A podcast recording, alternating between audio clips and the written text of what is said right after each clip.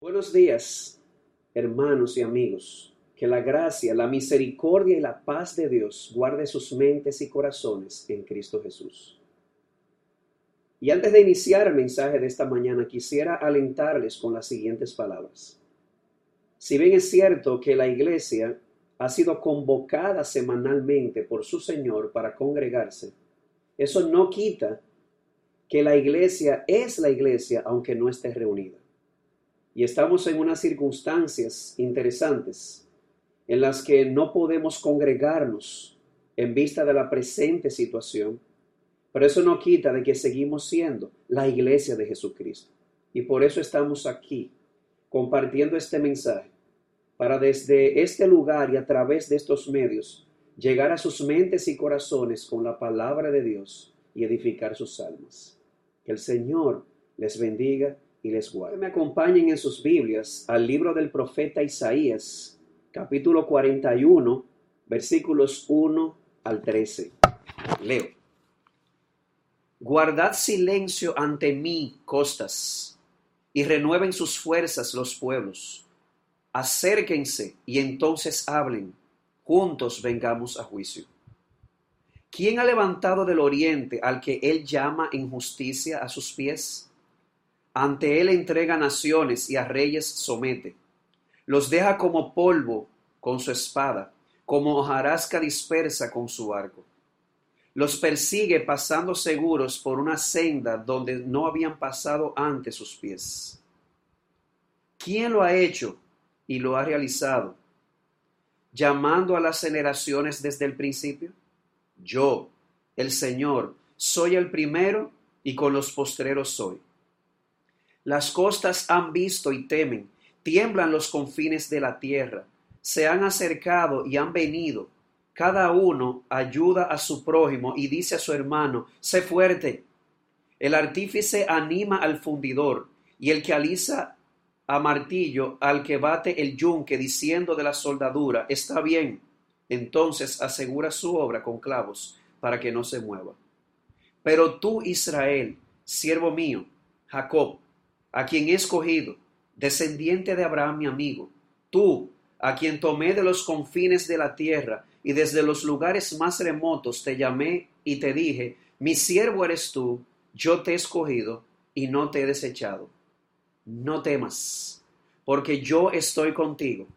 No te desalientes, porque yo soy tu Dios.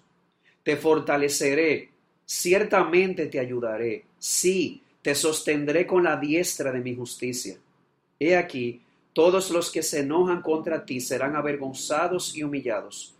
Los que, se contienden, los que contienden contigo serán como nada y perecerán. Buscarás a los que riñen contigo, pero no los hallarás, los hallarás. Serán como nada, como si no existieran los que te hacen guerra. Porque yo soy el Señor tu Dios que sostiene tu diestra, que te dice, no temas, yo te ayudaré. Amén. Vamos a orar. Señor y Dios, Padre de nuestro bendito Señor y Salvador Jesucristo, la gloria, la honra y el honor sean solo para ti. Porque tú eres el Dios alto y sublime, porque tú eres el temible. Oh Señor, y es nuestro deseo y oración que tú bendigas tu palabra, que tú la selles en nuestras mentes y corazones y nos concedas después de este mensaje ser más parecidos a Cristo y tener más confianza en ti. Ayúdame a poder transmitir con claridad y compasión aquellas cosas que en lo privado tú me has enseñado. Y plácete, oh Señor, en traer al arrepentimiento a aquellos que estarán escuchando este mensaje y que no te conocen. Muéstrales que tú eres el refugio seguro y que todos los que estamos en tus brazos no tenemos que temer porque sabemos que nuestro destino está seguro en ti. Ayúdanos porque te lo rogamos en los méritos de Cristo. Amén. Los evangelios relatan cómo una noche los discípulos navegaban en alta mar, estaban a unos cuatro o cinco kilómetros de la costa remando, fatigados y cansados. eh, mientras los vientos del agitado mar les eran contrarios y azotaban con fuerza la pequeña barca. De repente, como la cuarta vigilia, es decir, entre las tres y las seis de la mañana, Jesús, que había estado viéndolos remar con todo ese esfuerzo, se acercó a ellos caminando sobre el mar. No creo que hay que ser un genio de la NASA para saber lo que sucedió. Los discípulos tuvieron miedo, se llenaron de temor y gritaron como niños, ¡Un fantasma! Así gritaron. Dicho de otra manera, comenzaron a temblar porque comenzaron a percibir a su alrededor circunstancias que estaban amenazando su existencia. Sin embargo, Jesús, al verlos de esa manera, les dijo de lo siguiente, tened ánimo, yo soy, no temáis. Jesús entonces subió a la barca, los vientos se calmaron, los discípulos se asombraron y terminaron adorándole diciendo, verdaderamente tú eres el Hijo de Dios. ¿Sí?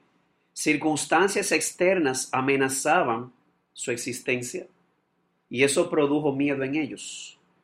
Pero después de escuchar a aquel que tiene el poder para sujetar aún a los vientos, al Hijo de Dios, a Jesús, pues simplemente dejaron su temor, sus miedos se disiparon. Y amados hermanos y amigos, si somos sinceros, también lo mismo nos sucede a nosotros. Constantemente circunstancias externas parecen amenazar nuestra existencia. Y de una manera u otra eso nos llena de miedo, nos llena de temor y peor aún, muchas veces ese miedo o ese temor termina paralizándonos o desalentándonos.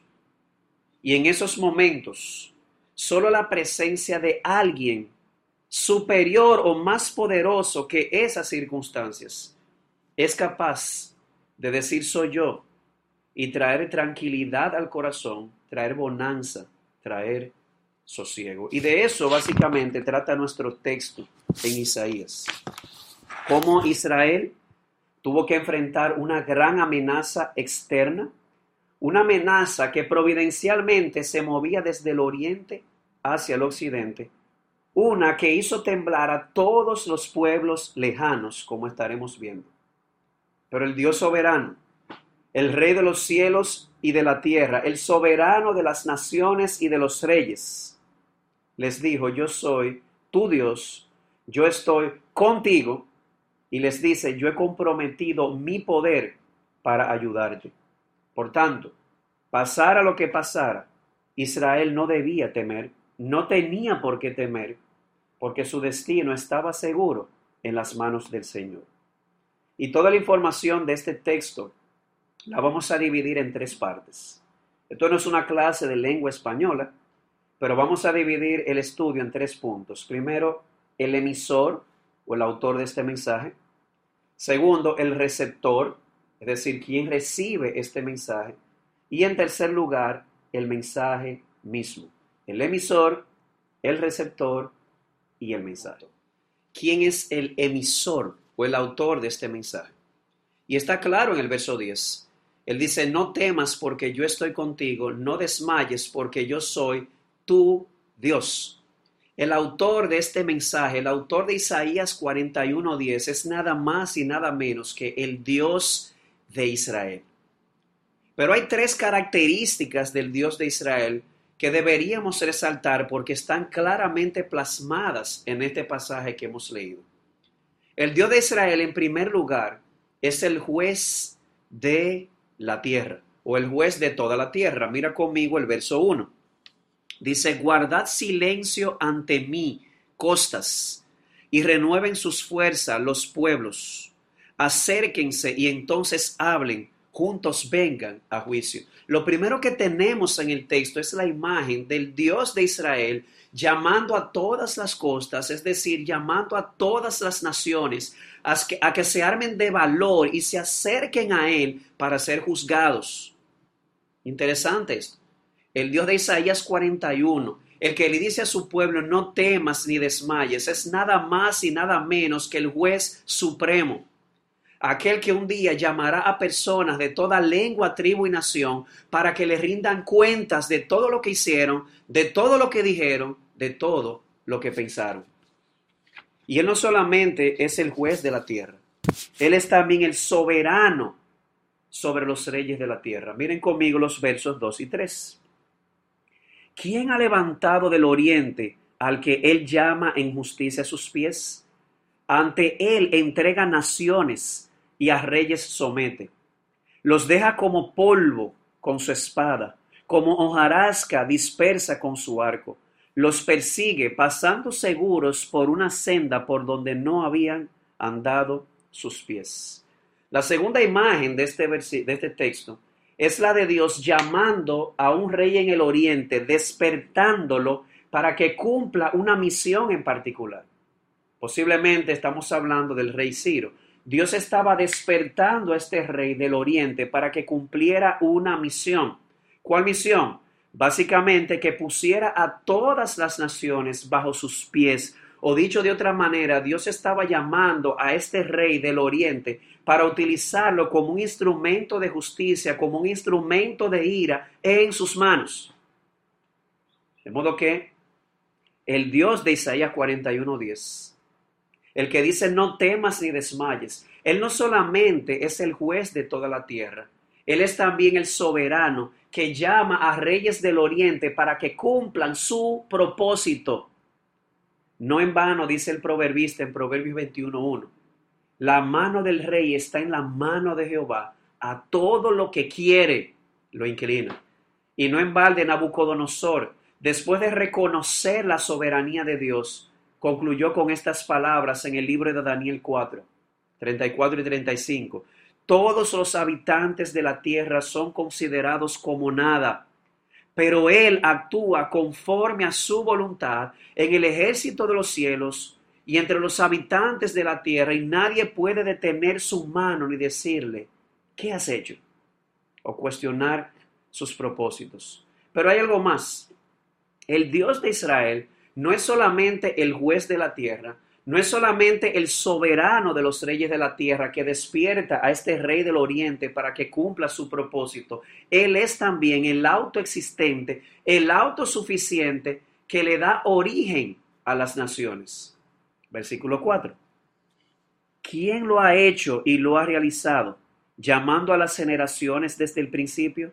Yo, el Señor, soy el primero y con los postreros soy. De modo que la tercera imagen que el texto nos da acerca de Dios es la de Él, que es el primero, es decir, la causa primaria. No hay nada antes de Él, ni lo habrá después. Y dándole existencia a las naciones, Él llama a las naciones a la existencia. O aplicado al caso nuestro, la única razón por la cual existe una nación llamada República Dominicana en este tiempo específico, en esta localidad específica, es porque Dios puso los límites a nuestra habitación, como dice Hechos 17. Y Él puede hacerlo no solamente porque es el juez y el soberano sobre los reyes de la tierra, Él es también el primero, el que llama a las generaciones desde el principio, llama a las naciones a la existencia. Y dice también aquí, con los postreros yo soy. O dicho de otra manera, Él estará ahí cuando las naciones que Él creó cumplan el propósito para el cual Dios las ha levantado. Y amados hermanos y amigos, en las presentes circunstancias en las que nos encontramos, con el COVID-19 o el coronavirus, no solamente tocando las puertas de nuestra nación, las puertas de nuestros hogares y aún las puertas de nuestras iglesias, Realmente lo primero que deberíamos hacer es reconocer al Dios de Israel. Reconocer que Él es el eterno, el primero y el postrero, el alfa y el omega. Él es el autosuficiente, Él es el autoexistente, Él es el que le pone los límites a las naciones desde el momento en que existen hasta el lugar donde van a residir. Por lo tanto, él tiene todo el derecho y toda la autoridad como soberano de llamar a todas las naciones, a todos los individuos, llamarlos a juicio. Y no solamente eso, llamarlos a juicio y utilizar el instrumento que Él quiera para juzgar. Desde fuego del cielo, como hizo con Sodoma, hasta un rey del oriente, como lo hizo con Israel, hablando de Ciro. desde un terremoto que destruye hasta una pandemia, como estamos viendo en la presente situación. Así que, amado hermano, amado amigo, Dios es el juez, Dios es el soberano, Dios es el eterno que te ha dado existencia a ti y a las naciones en las que vivimos. Por lo tanto, humíllate delante de Él, reconócelo en todos tus caminos. Lleva a nuestro segundo punto. ¿Quién es el receptor de este mensaje? Ya sabemos que Dios, el Dios de Israel, el juez, el soberano de los reyes de la tierra, el primero y el originador de todas las naciones. Él es el autor de este mensaje, pero ¿a quién se lo dirigió? Bueno, en el verso 8 lo dice de manera textual, pero tú, Israel. Dios dirigió estas palabras, dirigió este mensaje de Isaías 41:10 a Israel, a quien él llama literalmente siervo mío. Interesante terminología. ¿Qué es un siervo? Un siervo básicamente es una persona que está bajo el servicio de un señor. A eso es lo que se le llama una relación de pacto, una relación señor-siervo. Entre Dios e Israel existía un pacto. Dios era el Señor, Israel era su siervo. Y es importante resaltar esa terminología, no podemos pasarla por alto, porque se utiliza 18 veces entre los capítulos 40 al 66 de Isaías. En unas ocasiones para hablar de Israel, en otras ocasiones para hablar del Mesías, el siervo sufriente de Isaías 53. Pero lo que quisiéramos resaltar en este punto es que Israel, a quien fue dirigido este mensaje, es llamado aquí mi siervo, dice el Señor, o siervo mío, uno que estaba bajo sus órdenes, y a quien Dios, según Isaías, había delegado una tarea o una función. Y esa tarea era la eh, responsabilidad de llevar la luz a las naciones. Isaías 42.6, Isaías 43.10, Isaías 43.21, Isaías 49.3 al 6. De modo que Israel era el siervo de Dios, aquel que estaba bajo sus órdenes y a quien Dios había encomendado esta gran tarea llevar la luz a las naciones, o dicho de otra manera, llevar el verdadero conocimiento de Dios a todas las naciones. De modo que cuando escuches la palabra siervo, no pienses que es algo degradante, todo lo contrario, este es un estatus único, un estatus especial. El Señor, el juez, el soberano, el eterno, el autoexistente que llama a las naciones a la existencia, él escogió a Israel para ser su siervo y le delegó esta función, llevar la luz o el conocimiento verdadero a las demás naciones. Pero hay tres cosas que Isaías agrega acerca de esta relación entre Dios e Israel, su siervo. En primer lugar, esta relación Señor-siervo fue por elección divina. Mira conmigo en el verso 8. Dice así, pero tú, Israel, siervo mío, Jacob, a quien yo escogí. O dicho de otra manera, Israel como siervo de Dios tiene una explicación. Dios escogió a Israel para ser su siervo. No fue Israel quien escogió a Dios. Dios escogió a Israel con esta especial misión, o para esta especial misión, de llevar la luz a las naciones. ¿Y por qué lo hizo? No porque había algo especial en ellos. De hecho, en Deuteronomio 7:7, Dios se lo dice claro. Yo no te escogí a ti por ser la nación más grande y más poderosa. Todo esto tiene una explicación. La gracia soberana de Dios. El juez de las naciones. El soberano sobre los reyes de la tierra. El Dios eterno que da origen a las naciones. De manera soberana, en su gracia, escogió a Israel como su siervo para cumplir con esta misión. Pero hay algo más. Esta relación de Dios e Israel como Señor siervo no solamente fue por elección divina. Esa relación comenzó con Abraham. Mira conmigo también en el verso 8. Dice, pero tú Israel, siervo mío, Jacob, a quien yo he escogido, descendiente de Abraham, mi amigo. La relación de Dios, el Señor, con Israel, su siervo, no inició con un guerrero poderoso, no inició con Hércules, no inició con Aquiles, comenzó con un simple hombre, con un pecador común y corriente, con un idólatra de Ur de los Caldeos, llamado Abraham, a quien Dios también escogió, y con quien hizo también un pacto, quien fue también su siervo, pero no solamente su siervo, él le llama aquí su amigo, descendiente de Abraham, mi amigo. Qué glorioso es ver que Dios no solamente llama a sus siervos, siervos, también le llama a sus amigos. Estamos hablando de Abraham, aquel hombre que en lealtad y en obediencia a Dios y por creerle a Dios no rehusó su hijo, su amado, sino que lo entregó a Dios cuando Dios le dijo que lo sacrificara. Y lo hizo porque él sabía y creía que Dios era poderoso para levantarlo otra vez de entre los muertos. Y desde entonces hubo una relación especial entre Dios y Abraham, donde Dios no solamente le llama siervo, Dios le llama su amigo. Y él le dice a Israel que de una manera u otra, esta relación que él tenía con su pueblo Israel comenzó con Abraham, su amigo. Israel era un pueblo amado por Dios y ese amor se basaba en esto, en una relación de amistad que hubo entre Dios y Abraham. Pero hay algo más, una tercera cosa sobre esta relación Señor-siervo.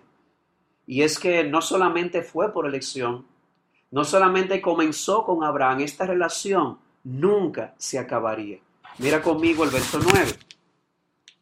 Dice tú, hablando de Israel otra vez, a quien tomé de los confines de la tierra y desde sus lugares más remotos te llamé y te dije, mi siervo eres tú, yo te he escogido y no te he rechazado.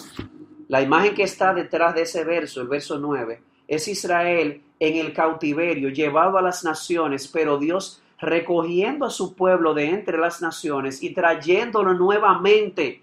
¿Por qué? Porque Él dice, yo no te voy a desechar. léalo usted mismo. Mi siervo eres tú, yo te he escogido y no te he rechazado. De modo que estas palabras de Dios, el juez, el soberano, el eterno creador de las naciones, fue dirigido a Israel, su siervo, aquel a quien Dios utilizó para llevar la luz a las naciones, o era su plan o su propósito. Una relación Señor-siervo que se basa en la elección de Dios, que tuvo su inicio en el compañerismo y la amistad con Abraham, y una relación que nunca terminaría, porque aunque Babilonia disperso o disperso en el mundo, Dios otra vez lo recogería porque era su siervo y Dios no lo rechazaría. Y esto nos muestra, amados hermanos, muchas cosas. Nos muestra en primer lugar la manera en que Dios opera y cómo eso trae consuelo al alma. ¿Cómo Dios opera?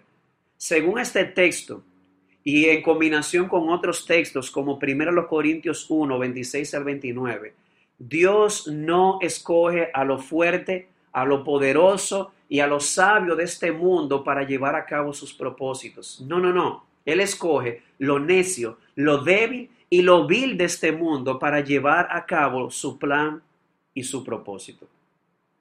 Eso lo hizo con Abraham, eso lo hizo con Israel.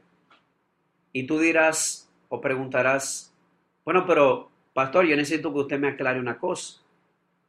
¿Cómo ¿Qué tiene eso que ver conmigo? Porque usted está diciendo que el Dios de Isaías 41:10, que dice no temas ni desmayes, Dios lo dirigió a su pueblo Israel. Pero resulta que yo no soy Israel. Bueno, no serás Israel según la carne. Pero si eres creyente y eres parte de la iglesia, notarás en el Nuevo Testamento que en vista de que Israel fracasó en esa misión, Ahora Dios ha escogido a la iglesia para cumplir esa función que le había delegado a Israel. ¿Y dónde lo dice? Primera de Pedro 2.9. Miren lo que Dios le dice a su iglesia a través de Pedro. Pero vosotros sois linaje escogido, real sacerdocio, nación santa, pueblo adquirido para posesión de Dios, a fin de que, a fin de que anunciéis las virtudes de aquel que os llamó de las tinieblas a su luz admirable. Tú eres el nuevo Israel.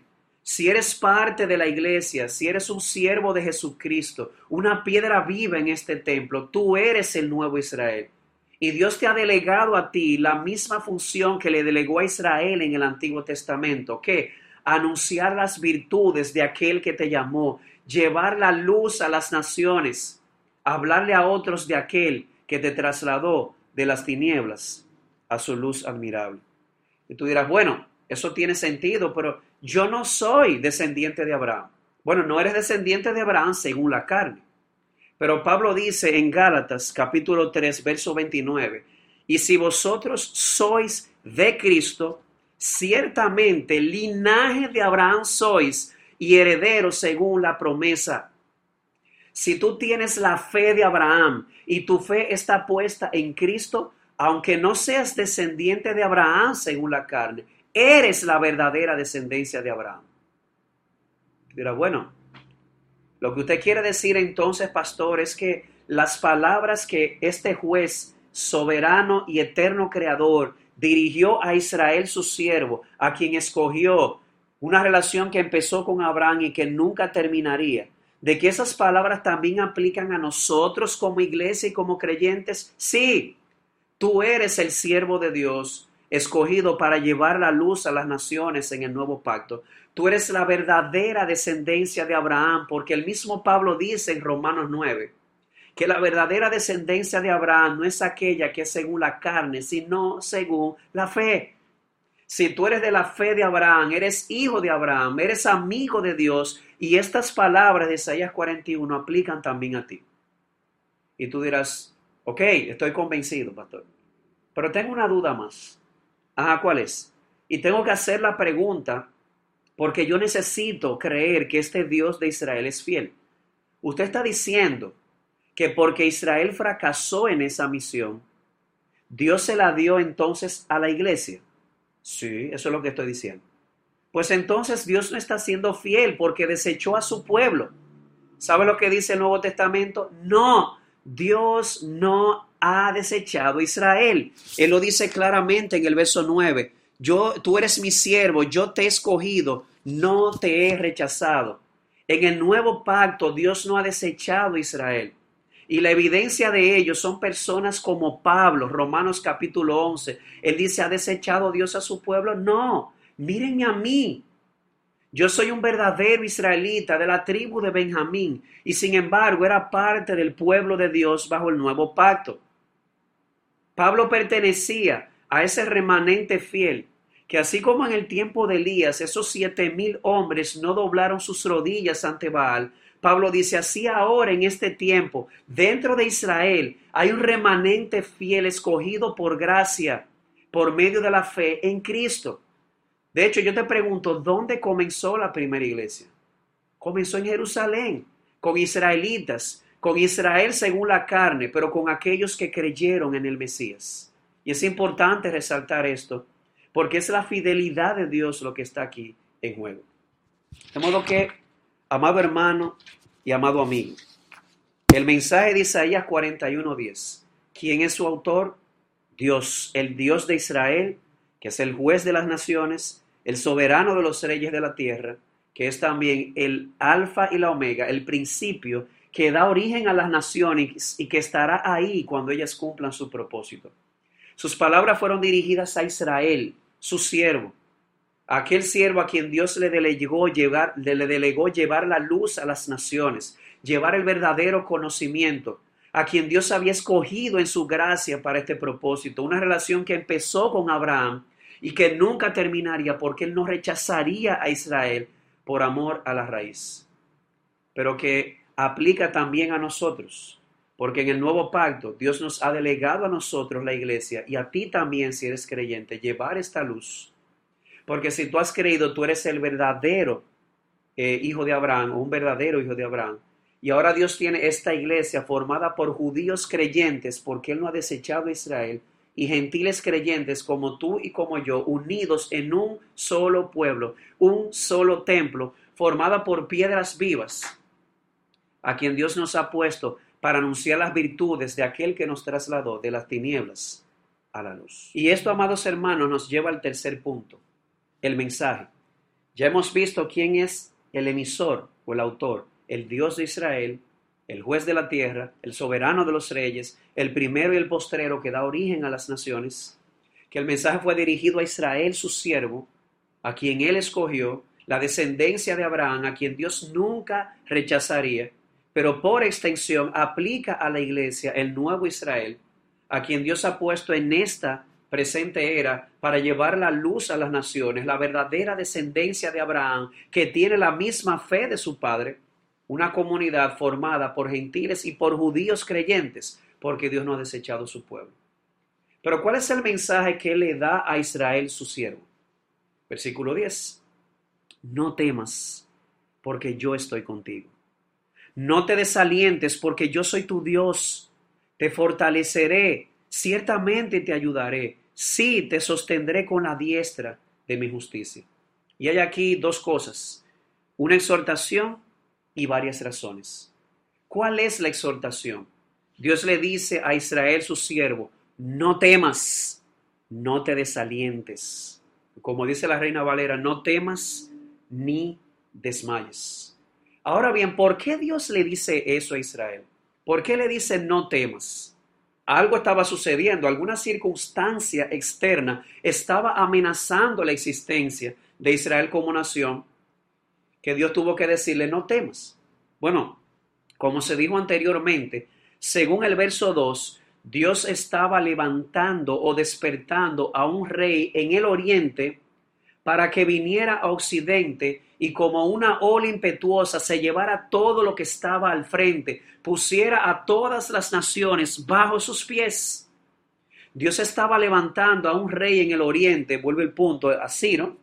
Posiblemente, para que fuese el báculo, el instrumento de juicio en sus manos.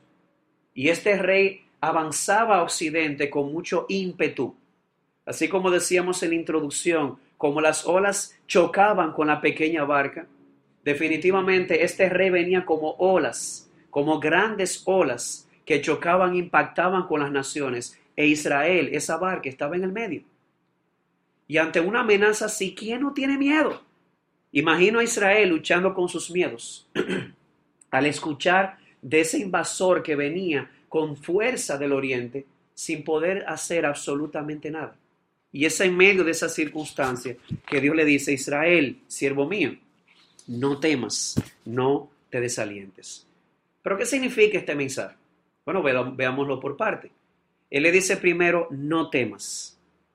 ¿Qué es el temor? Es bueno definirlo porque en la Biblia hay dos tipos de temor. Está el temor a Dios y está el temor carnal. El temor a Dios es bueno, es el principio de toda la sabiduría.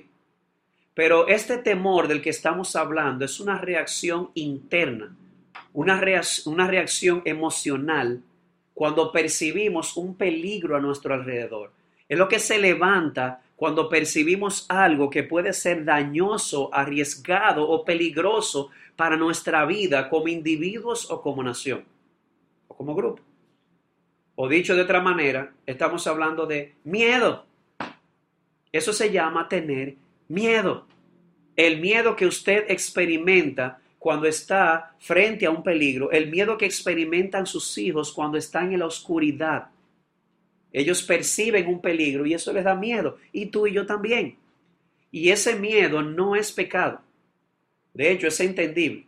Existe por causa del pecado, pero no necesariamente es pecado. Y existe por causa del pecado, porque desde que el pecado entró en el mundo, nuestra vida y nuestra existencia se ha visto llena de amenazas, de circunstancias que atentan contra nuestra seguridad y nuestra vida. De modo que el miedo no es malo en sí mismo, pero sí es el resultado de un mundo caído. Y de una manera u otra todos lo experimentamos. Francis Schaeffer, ese famoso pensador, dijo lo siguiente, somos humanos, tenemos sangre en nuestras venas, No somos perfectos, estamos vestidos de debilidad. Grandes siervos de Dios han sentido miedo muchas veces. Abraham lo sintió cuando estuvo en Egipto con su esposa Sara. Jacob lo sintió cuando se reunió con su hermano eh, Esaú. Eh, Elías sintió miedo cuando estaba siendo perseguido por esa reina inicua Jezabel. David sintió miedo cuando estaba siendo perseguido por Saúl y luego por Absalón, su hijo. Jeremías sintió miedo cuando fue maltratado, cuando fue arrojado a una cisterna por parte de su pueblo. Pedro, el apóstol, sintió miedo y en más de una ocasión. Y el miedo fue tal que lo llevó a negar a Cristo en tres ocasiones. Y de seguro, de seguro, que Israel experimentó el miedo cuando escuchó de esta invasión, cuando escuchó de este emisario, de este rey que venía del oriente con fuerza. Pero lo interesante del caso es que, así como la gallina no reprende a sus polluelos a picotazos cuando estos sienten miedo, sino que abre sus alas y les ofrece un refugio para que no teman más. Eso es lo que Dios hace con su pueblo.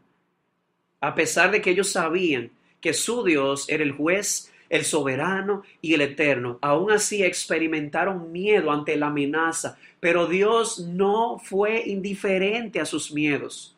Como la gallina con sus polluelos, Él está abriendo las alas y diciendo, vengan, no teman. Su destino está seguro en mis manos, diría el Señor. Y amado hermano aplicado a nosotros, y amado amigo, tú y yo seguimos viviendo en el mismo mundo caído que vivió Israel. Eso significa que alrededor nuestro vamos a tener amenazas que constantemente van a estar eh, ahí amenazando nuestra vida, eh, valga la redundancia, amenazando nuestra existencia. Y eso nos va a dar miedo, eso es lo que nos está sucediendo. A nuestro alrededor ya no estamos hablando de una simple enfermedad, no una simple epidemia, una pandemia que está tocando la puerta, ya la, no la de la nación, ya entró, la de nuestros hogares, la de nuestras iglesias. Y yo no sé tú, pero yo he experimentado miedo. Yo tengo miedo de que esta enfermedad toque la puerta de mi casa, de que este emisario del oriente providencialmente, aunque no un rey, sino una peste, toque la puerta de mi casa. Pero Dios no es indiferente a nuestros miedos. Porque como dice el salmista en el Salmo 103, 14, Él conoce nuestra condición. Él se acuerda de que somos polvo. Y Él lo que hace es que abre sus alas nuevamente y nos dice, ven, no temas. Y lo dice 365 veces en su palabra, para que tengas un recordatorio por cada día. Cuán impresionante es la compasión de nuestro Dios, que en lugar de reprendernos, por nuestros miedos, a pesar de lo que sabemos, simplemente nos llama con ternura y nos recuerda que en Él no hay razón para temer. Pero hay algo más, Él les dice, no te desalientes. La Reina Valera dice, no desmayes. Y hay una conexión con el miedo. Decíamos hace un rato que el miedo en sí no es malo. Existe por causa del mal y del pecado, pero no es malo. Ahora bien, el hecho de que el miedo no sea malo en sí mismo, Dios no espera que el miedo te lleve al desaliento. Ese es el problema. Que puede llegar un momento en que el miedo se apodere tanto de ti que te lleve al desaliento. ¿Qué es el desaliento? Bueno, literalmente significa perder el aliento. ¿Y qué significa esto? Bueno, básicamente es una idea de cómo el miedo puede apoderarse de nosotros al punto que perdemos toda fuerza, toda inspiración, toda motivación a seguir viviendo. El miedo podría tener ese efecto. Así que cuando Dios dice, no te desalientes, Él está diciendo, Israel, siervo mío, no permitas que el miedo se apodere de ti de tal, a tal punto que pierdas las fuerzas, que pierdas la motivación. Israel, no tires la toalla. No temas, no desmayes o no te desalientes.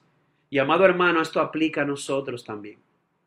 Todos, como decía hace un rato, estamos lidiando con el miedo en estas presentes circunstancias. Y a muchas personas ya el miedo los ha llevado al desaliento, aún al borde de la locura. Hoy mismo, antes de llegar, Escuchaba personas en el mismo edificio en que vivo llorando por amigos, por familiares, por conocidos. Personas que ya esta enfermedad le ha tocado su puerta. Los ha visitado, los tiene postrados, ahora luchando con el número, con las estadísticas. ¿Seré yo de ese porcentaje que morirá? ¿O estaré yo en ese porcentaje que se recuperará? Amado hermano, amado amigo, Dios no es indiferente a nuestros miedos, pero Él no espera que tu miedo te paralice.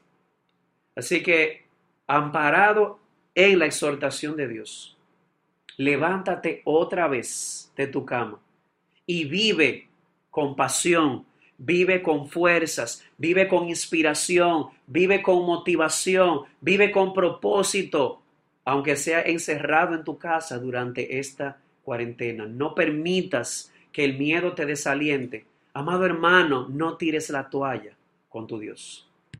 Pero como en muchas otras ocasiones de la Biblia, Dios no solamente le dice a Israel lo que deben hacer, no temas, no te desalientes, sino que también le da razones para hacerlo. Y no simplemente razones, buenas razones, a las cuales hemos llamado los pilares de la confianza en el texto, que son cuatro. Cuatro razones por las cuales no temer, cuatro razones por las cuales no desalentarse. Pero antes de ello, Dios le exhorta a Israel a que se cuide de las razones humanistas. ¿Cómo así las razones humanistas? Mira conmigo los versos 5 al 7. Dice, las costas han visto y temen, tiemblan los confines de la tierra, se han acercado y han venido. Cada uno ayuda a su prójimo y dice a su hermano, sé fuerte. El artífice anima al fundidor, y el que alisa a martillo al que bate el yunque, diciendo de la soldadura, está bien, entonces asegura su obra con clavos para que no se mueva. ¿Qué es lo que está detrás de eso? Este rey del oriente, esta amenaza se acercaba y todas las naciones de la tierra, al ver esta cercanía, al experimentar el miedo, ¿qué hace? Se unen, se acercan y unos a otros se dicen, sé fuerte, todo está bien. Interesante porque eso podría parecer muy solidario o muy noble, pero ¿sabes qué? Es lo más humanista que tú puedas imaginarte. ¿Ay por qué? Porque ante el avance de ese rey y de esa invasión, en lugar de ellos apoyarse o cobijarse en el poder de Dios, se estaban apoyando o cobijando en las fuerzas humanas. Nota, el uno le dice al otro, sé fuerte, como si él tuviese las fuerzas para enfrentar esa amenaza. Y no solamente se cobijaban en su propia fuerza, se, cobijaban en sus propios dioses, obra de sus propias manos. De ahí cuando él dice, eh, el artífice anima al fundidor, es el que hace imágenes, el que hace ídolos, y el que alisa a martillo, al que bate el yunque, diciendo de la soldadura, está bien, entonces asegura su obra con clavos para que no se mueva. Esto puede parecer muy solidario. Todas las naciones ante la amenaza se unen y se dicen el uno al otro, eh, sé fuerte, todo está bien, confía en tu fuerza, confía en tus dioses.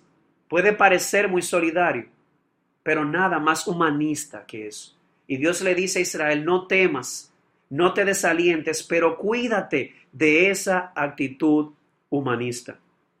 Vuelvo y repito, puede sonar bonito, Puedo sonar solidario, pero es humanista porque no buscaron su refugio en Dios, sino en ellos mismos y en sus ídolos. Y la mejor ilustración para entender este cuadro eh, lo encontramos en la Torre de Babel. Eso fue lo que hicieron. Vamos a unirnos. ¡Wow! ¡Qué solidario! Pero en esta unión excluyeron a Dios. Excluir a Dios les trajo ese problema y ahora que tienen el problema, quieren dejar a Dios todavía fuera de su ecuación. Y cuando sacan a Dios de su ecuación, ¿qué le queda? Absolutamente nada. Y amados hermanos, aplicado al caso nuestro, yo creo que las circunstancias amenazantes que nos han tocado ver nos han mostrado y nos ha recordado, como dice Martín Lutero en su inmortal himno, Castillo Fuerte es nuestro Dios. Nuestro valor es nada aquí. Con Él todo es perdido. Amado hermano, amado amigo, ni la fuerza ni el valor humano, ni los ídolos humanos, ni el dinero pueden darte el refugio que tú necesitas en esta presente circunstancia. Y I mean it. Yo sé por lo que estoy diciendo y tú lo sabes.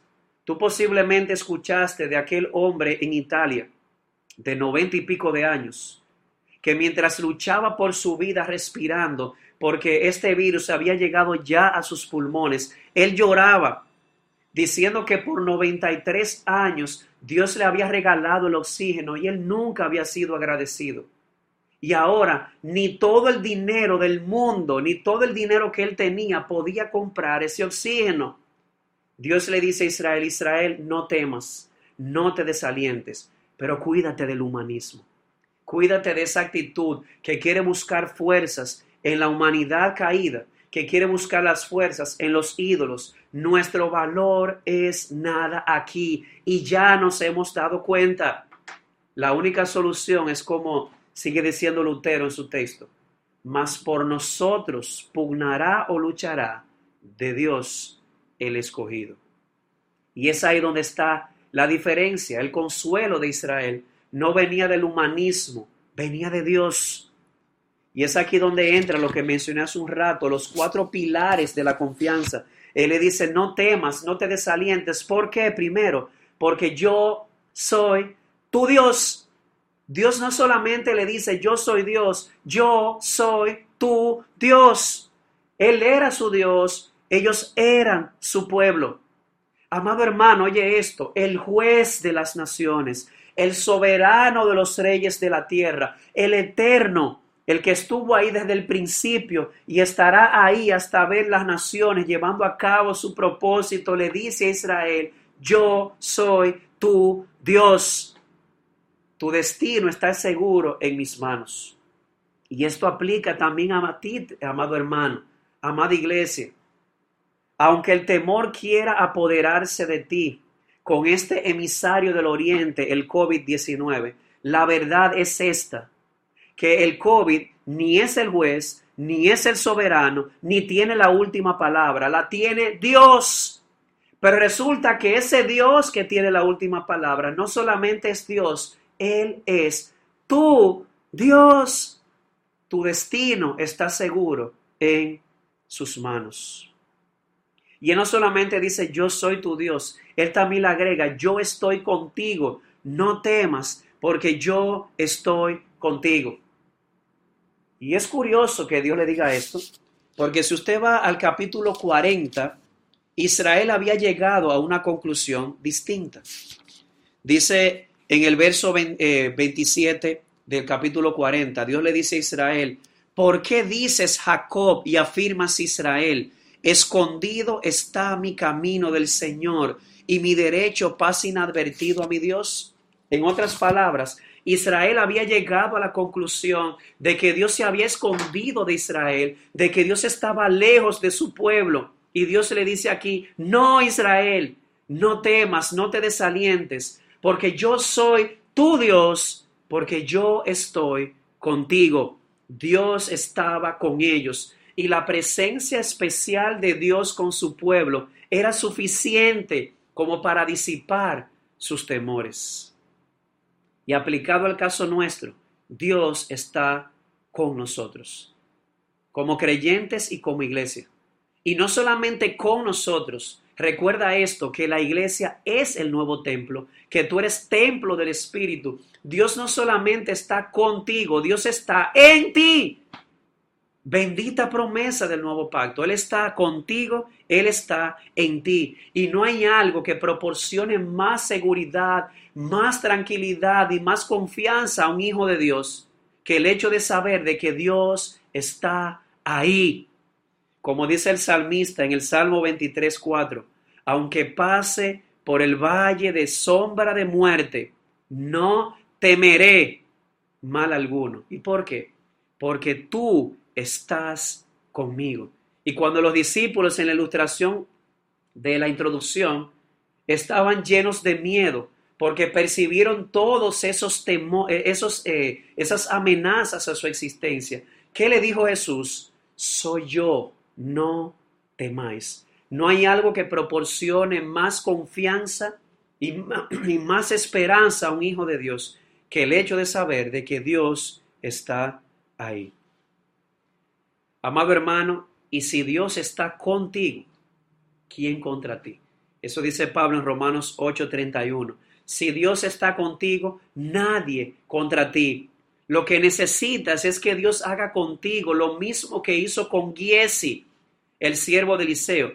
¿Qué fue lo que Dios hizo? Cuando llegó el peligro y el ejército eh, sirio rodeó la casa del profeta, él se llenó de miedo y el profeta le dijo a Dios, Dios, ábrele sus ojos y sus ojos espirituales le fueron abiertos. ¿Y qué vio?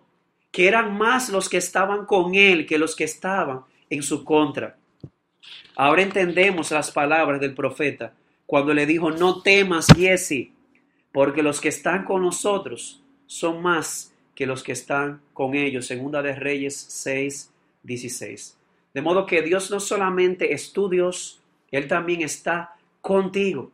Y eso debería disipar tus temores. Pastor, dígame, Dios está conmigo, pero ¿y si llega la muerte?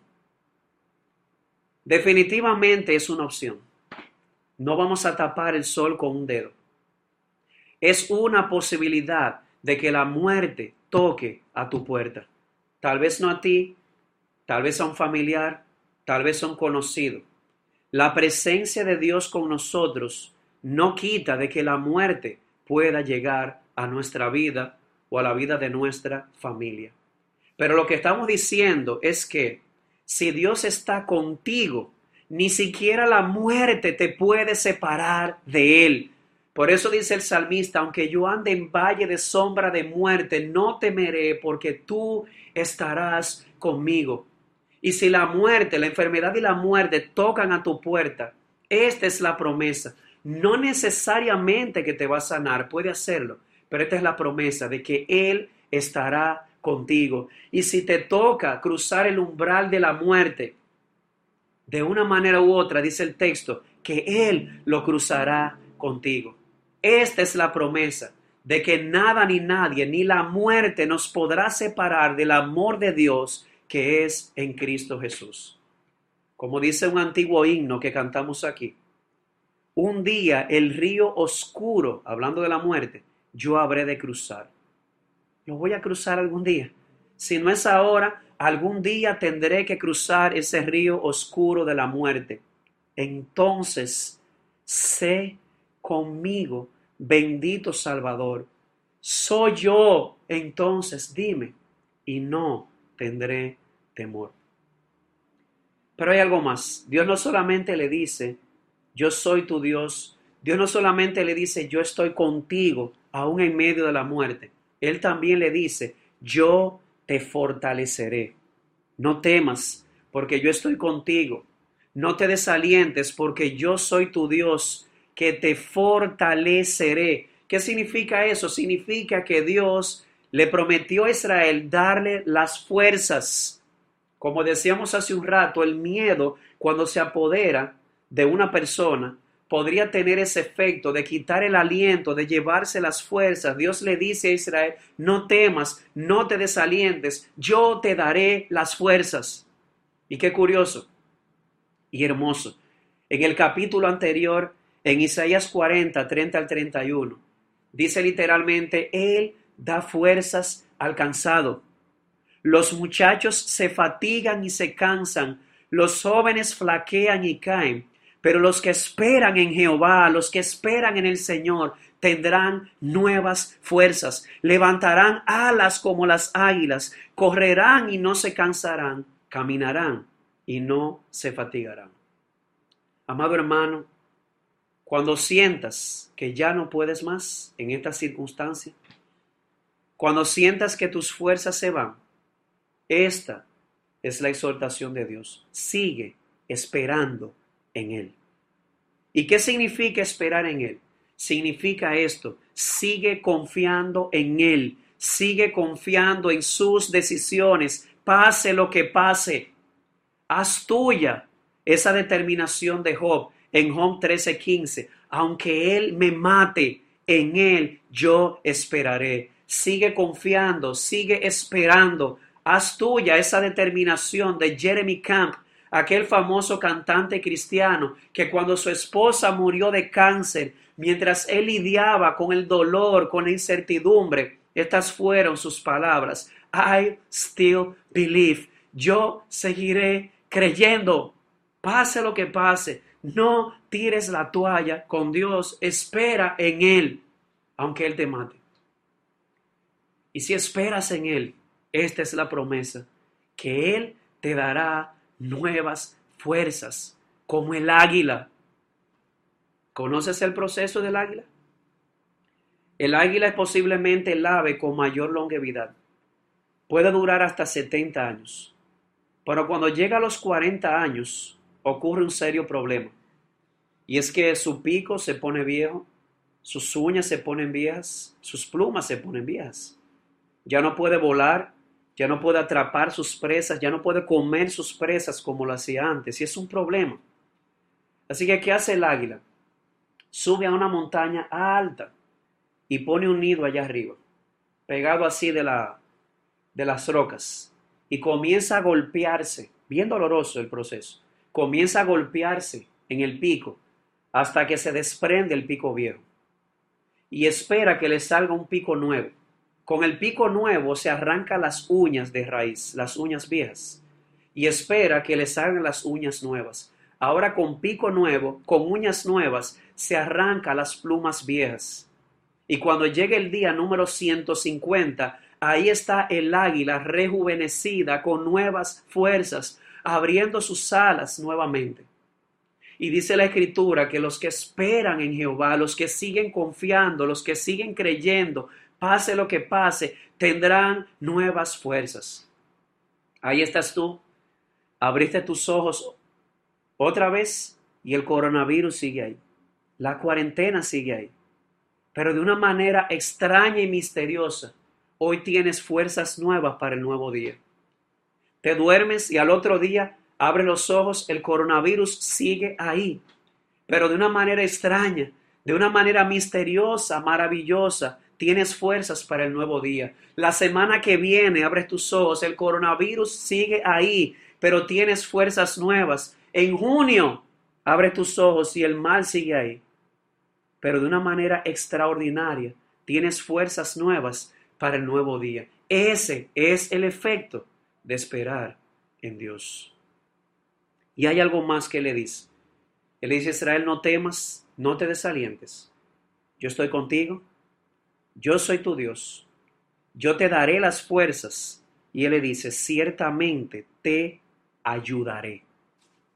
Y él vuelve y repite eso dos veces más en los versos 13 y 14 que leo.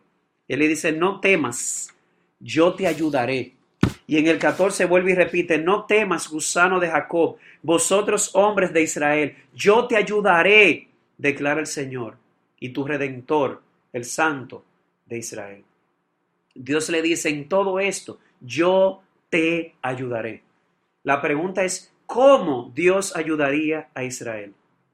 Bueno, de dos formas. En primer lugar, Dios iba a ayudar a Israel venciendo a sus enemigos. Mira conmigo los versos 11 y 12. He aquí, todos los que se enojan contra ti serán avergonzados y humillados. Y los que contienden contigo serán como nada y perecerán. Buscarás a los que riñen contigo, pero no los hallarás. Serán como nada, como si no existieran los que te hacen guerra. Dios le dijo a Israel, yo te voy a ayudar, yo voy a destruir a tus enemigos. Ahora, no sé si conocías la otra parte de la historia. ¿Sabes lo que sucedió con ese rey llamado Ciro? Con esa amenaza, ese emisario que venía de oriente a occidente arrasando con todo lo que estaba en el medio? Resulta que ese rey fue utilizado por Dios para aplastar a los enemigos de Israel, no a Israel. Y como si fuera poco, este fue el rey que dio un edicto para liberar a Israel del cautiverio y le permitió a Israel volver a su nación y reconstruirla, reconstruir aún sus murallas. ¿Te das cuenta? Israel no tenía por qué temer, porque Dios utilizó este rey poderoso, este emisario del oriente, esta vara de castigo, para usarlo. ¿De qué manera?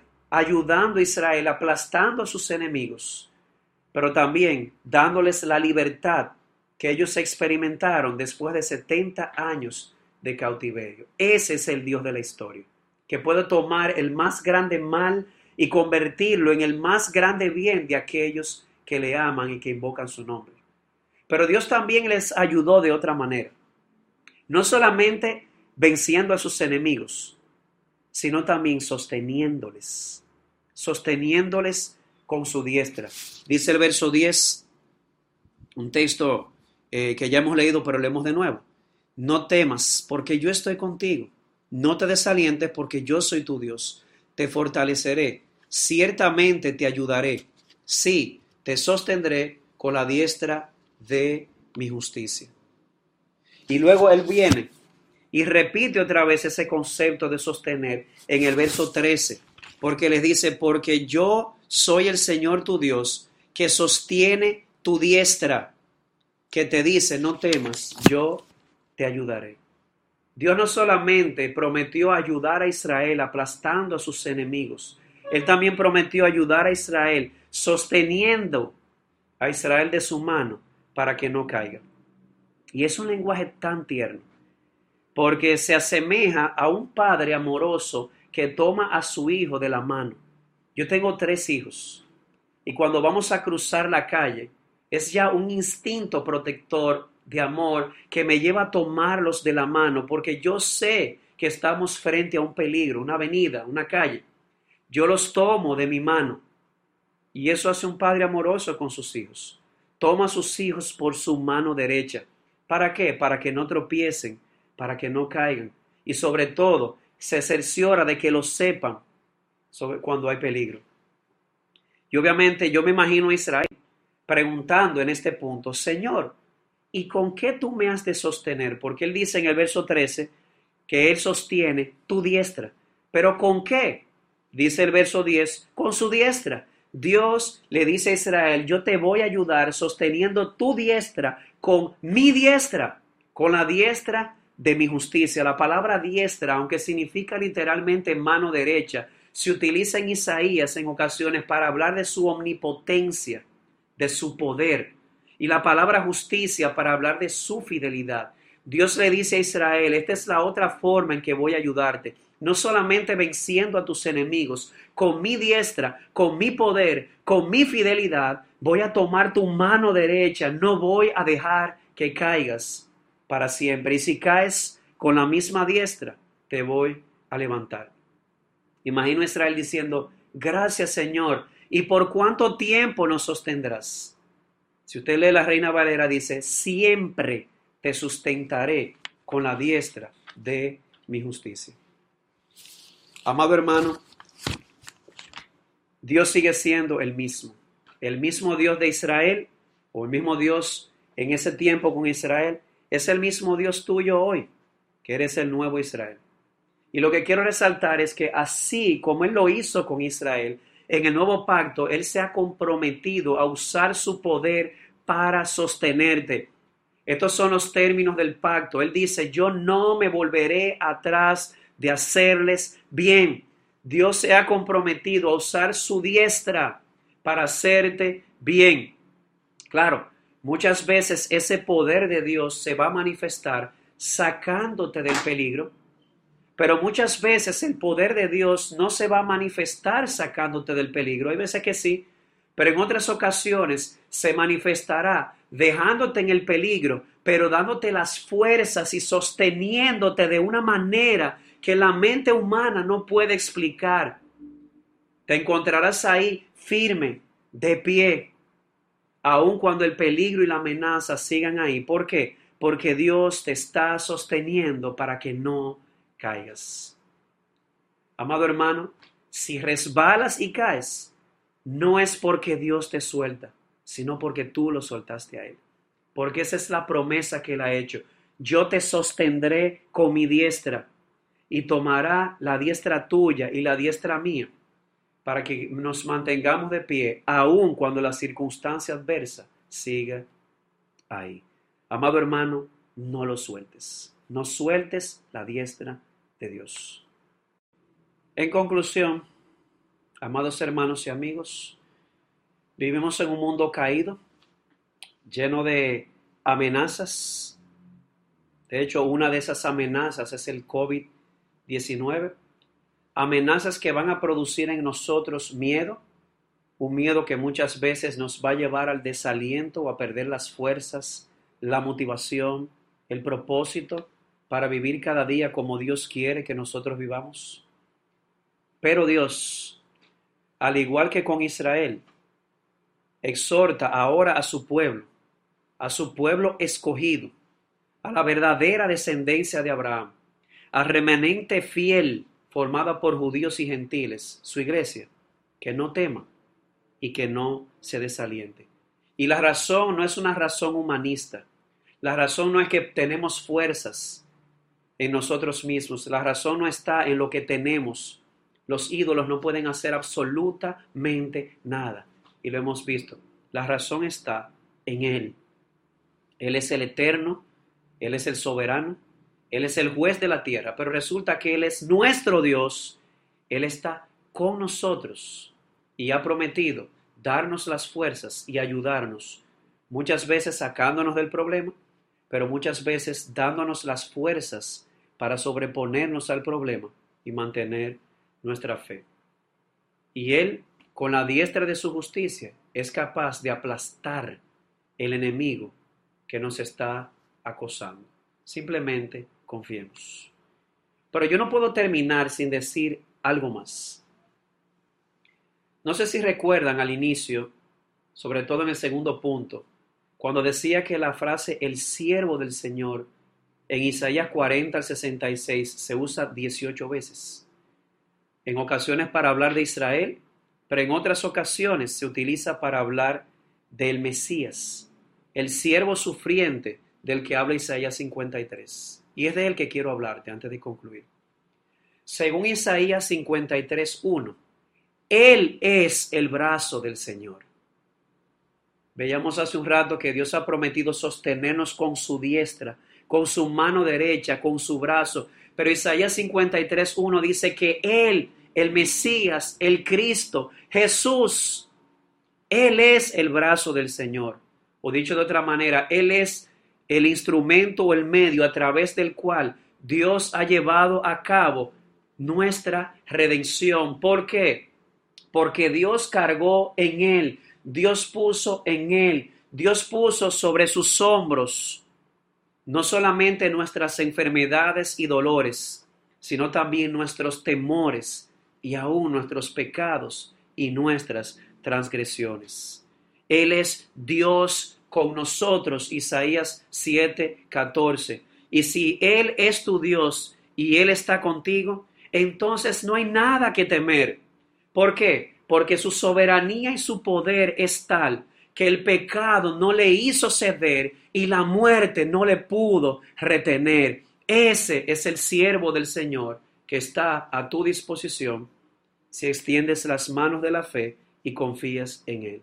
Confía en Él, en Jesús, en el Mesías, y Él te dará nuevas fuerzas y te dará una esperanza viva, porque Él está vivo, Él resucitó y te dará la esperanza de que todo aquel que muera, si ha creído en Él, aunque esté muerto, un día vivirá y nos dará un cielo nuevo y una tierra nueva donde mora la justicia, donde ya no va a haber más maldición, más dolor, más muerte, más enfermedad. Y mientras tanto su pueblo dice, sí, ven pronto, Señor Jesús. Oremos.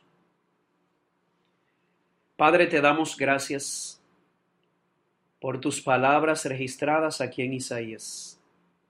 Gracias por recordarnos que aunque hablaste a Israel, este mensaje aplica para nosotros. Ayúdanos a creer, a seguir creyendo que tú eres el mismo Dios, el juez, el soberano, el eterno Creador, ayúdanos a seguir creyendo que independientemente de lo que veamos a nuestro alrededor y lo que las apariencias puedan, puedan decir, nosotros somos tus siervos, somos tu pueblo, escogidos por ti para llevar la luz a las naciones, que somos la verdadera descendencia de Israel, que formamos la iglesia con el remanente fiel de Israel. Y ayúdanos a creer que este mensaje que tú le diste a Israel aplica a nosotros. Ayúdanos a escucharte a ti cuando dices no temas, no te desalientes. Ayúdanos a seguir creyendo que tú eres nuestro Dios, que tú estás con nosotros, que nuestras fuerzas vienen de ti y que con tu diestra poderosa y fiel no solamente nos, mantendrás firmes, sino que también tú puedes usar tu poder para liberarnos del peligro y la presente amenaza, si tú quieres. Oh Padre, ayúdanos a seguir confiando en ti y experimentar cada día nuevas fuerzas. Te rogamos también por aquellos que nos están escuchando pero que no te conocen, que no han abrazado ni tu salvación ni tu señorío. Oh Dios, muéstrales la hermosura de tu siervo sufriente, Jesucristo, y cómo tú cargaste en él nuestros dolores, nuestras enfermedades, aún el COVID-19, cómo cargaste en él nuestros temores, cómo cargaste en él nuestros pecados, para un día darnos una creación, una nueva creación, donde ya no habrá más maldición y más dolor, y donde estaremos con Él por toda la eternidad. Dios ten misericordia de nosotros y sosténnos con estas palabras, porque te lo rogamos en los méritos de Cristo. Amén.